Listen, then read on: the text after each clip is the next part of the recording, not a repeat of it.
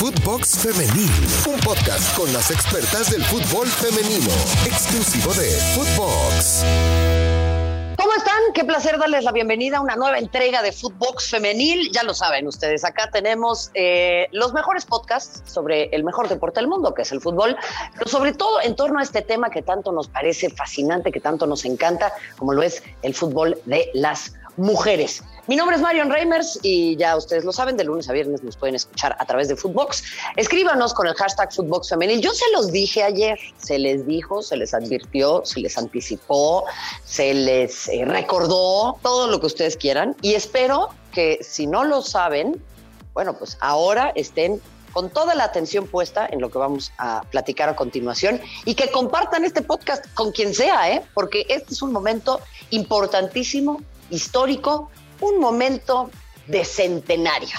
Se los había dicho yo, tenemos una invitada de lujo y yo estoy muy, pero muy contenta de poder saludarla porque además de ser una jugadora a la que yo admiro profundamente, es una extraordinaria persona, un gran ser humano y alguien que yo puedo considerar mi amiga personal. Desiree Monsiváis, la primera futbolista en llegar a los 100 goles en el fútbol femenil de nuestro país. Querida Desiree, ¿cómo estás? Y enhorabuena, ¿eh? Comadre, lo habíamos anticipado y ahora sí, si lo crees, lo creas y lo creaste. Felicidades. Mujer, estás bárbara. No, hombre, me encanta la presentación, ya nos enganchaste, ya todos en la expectativa. ¿Qué te puedo decir? Acabas de describir, creo que algo que a muchos incluyéndome a mí, no nos cae el 20 de un momento que es trascendental, algo que pues ocurre por primera vez, el llegar a un centenar de goles haciendo historia en nuestro país, la primera mujer futbolista en marcar esta cifra. Y te lo digo ahorita y me pongo la piel chinita en serio y digo, wow, esta es una herramienta, justo meterse 100 goles es una herramienta que tengo que utilizar para el bien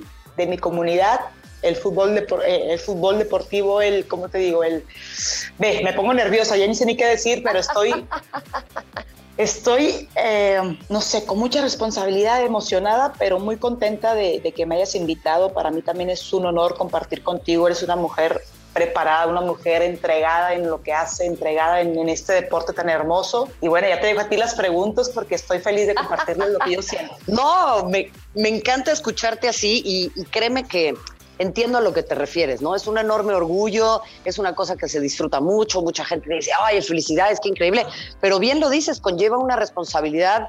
Eh, eh, el, ser esa figura, el, empujar por más, así que ya nos estaremos centrando en eso. Pero yo quiero, mira, que somos contemporáneas, eh, no, yo soy mucho más grande que tú, pero, pero vamos a rebobinar el cassette. Acabo de usar la palabra rebobinar, sí, imagínense mi edad. Este, platícame, porque habíamos hablado, yo he entrevistado en una gran cantidad de ocasiones, hablamos fuera del aire también, y yo decía, bueno, ahí vienen ya la marca de los 100, ahí viene ya la marca de los 100.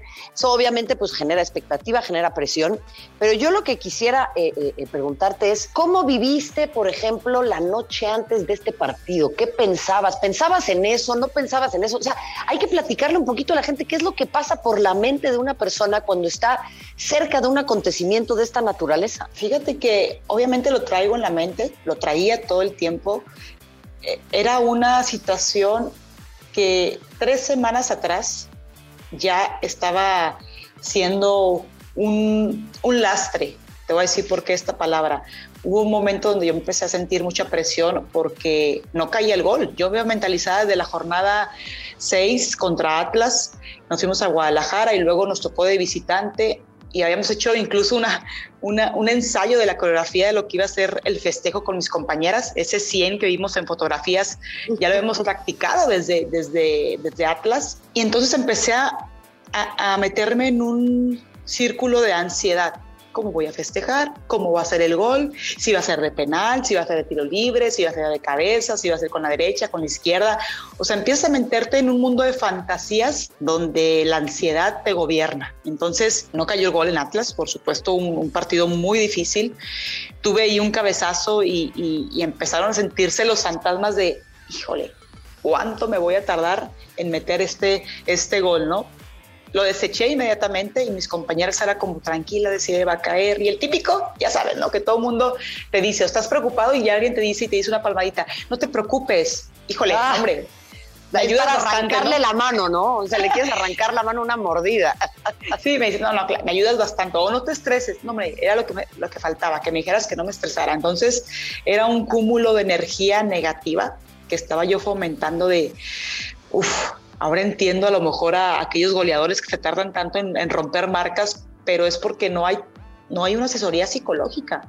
Entonces, Hubo una noche, después viajamos obviamente a, Pachuca, pero una noche donde yo sentí que ahí iba a caer el gol. Dije, bueno, me faltan dos goles, Pachuca es una muy buena cancha, me gustan los retos. Y otra vez, esa noche previa dije, bueno, ¿qué va a pasar? ¿Cómo lo voy a meter? Ya sé, lo voy a meter de penal. Empecé otra vez a fantasear y caí de nuevo en ese círculo que es muy difícil eh, salir de ahí. Déjame decirte que nos pasa mucho a las personas, a mí me pasa en el tema del gol 100 pero hay gente que le pasa en el trabajo, le falta, le pasa en una relación amorosa, etcétera, ¿no? Claro, claro, total. Eh, pero cuando ya dije, bueno, a ver, deciré, la gente espera demasiado de ti. A ver, tampoco le hagas tanto eh, jalón a la gente. O sea, ¿qué piensas tú?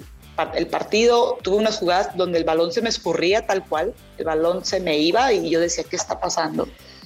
es muy contrario a tu naturaleza, porque tienes un extraordinario manejo de balón, ¿no? O sea, empiezas a cometer errores que tal vez no cometerías. ¿Puede ser esto? Exactamente, exactamente. La mente es, híjole, hay una frase que dicen, la mente es la loca de la casa, haciendo referencia que tu casa es el cuerpo, ¿no? Entonces, si tu mente no está bien controlada, empiezan a pasar sucesos que nunca pasaban. El balón se me escurre, eh, empiezas a... E incluso voy a decir algo aquí, empiezas a pensar, no, mis compañeras no me la quieren pasar, mis compañeras no son empáticas, están viendo que me faltan dos goles y, ellas están metidas en su juego. Son pensamientos eh, lo voy a usar, irracionales. Ahora sí que, claro, ahora sí que el mal viaje, amiga, que le dicen no.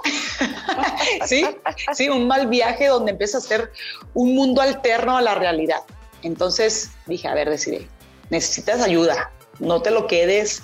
Yo sé que eres una fregona y que todo lo puedes filtrar y que tienes un control emocional y, te, echas flores, pero hay un momento en que las cosas se rebasan. Creo que cuando tienes esa madurez de decir, bueno, no lo puedo controlar, necesito ayuda, creo que se habla de un tema de, no sé, voy a usar la palabra, no me gusta mucho, pero humildad, serenidad. Pero claro, pero qué importante que lo dices, decir, porque, o sea, no todo se resuelve solo y, en, y, en, el éxito también hay humildad y en el éxito también hay vulnerabilidad, ¿no? O sea, esto más bien es vulnerabilidad, es decir, oye, necesito apoyarme en alguien. Esto es una chamba en equipo, ¿no? Literal.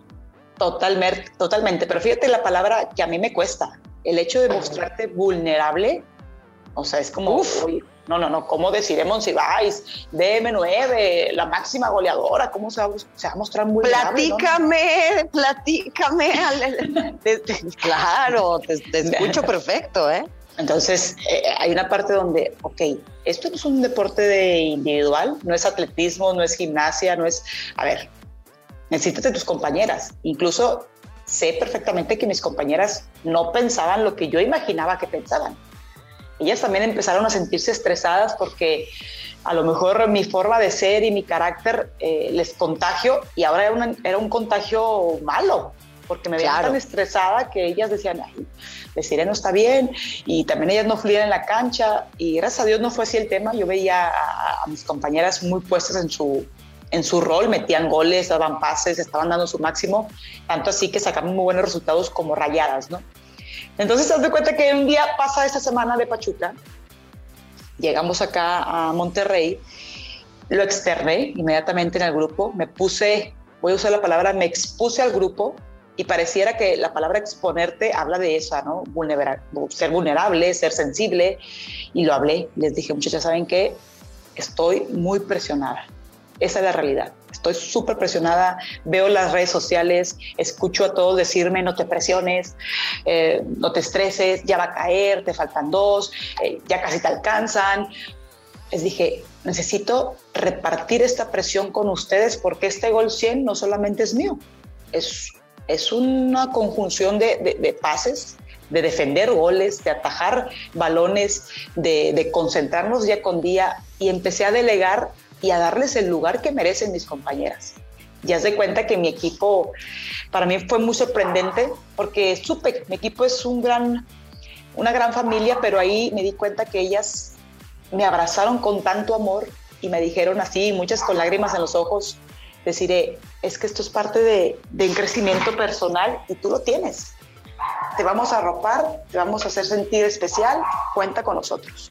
Y así Qué hermoso lo que se me enchina la piel, es decir, se me enchina la piel porque estas son la clase de cosas que, creo que sí hacen diferente estas historias, te hacen diferente a ti, hacen diferente al equipo, hacen diferente al fútbol femenil. O sea, este momento que nos compartes de vulnerabilidad, de trabajo en equipo, de, de ellas entender que esto tiene que ver con el crecimiento del deporte en el que ellas participan. O sea, esto, esto te trasciende a ti también, ¿no? Me parece. O sea, es más grande que todas nosotras, ¿puede ser? Totalmente, totalmente. O sea, estoy desnudando una parte esencial de lo que de lo que se juega dentro de un equipo. Nos vemos diario, convivimos diario y terminamos el entrenamiento y, nos hablamos o vamos a comer o nos compartimos historias. Llevamos así cuatro años. Imagínate yo no tener la capacidad de expresarles cómo me siento. Es una parte donde yo no quería mostrar. Pero no, no, no, imagínate, habló las que son más líderes, pero hablaron desde las más pequeñitas y decirme, deciré, cuenta con nosotros.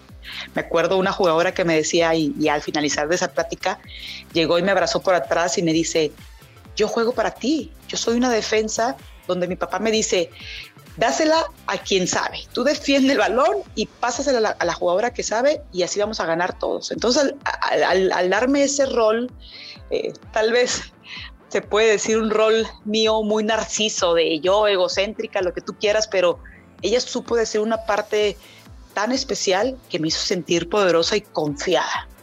Eso fue un miércoles previo a, este juego contra Cholos el, el domingo.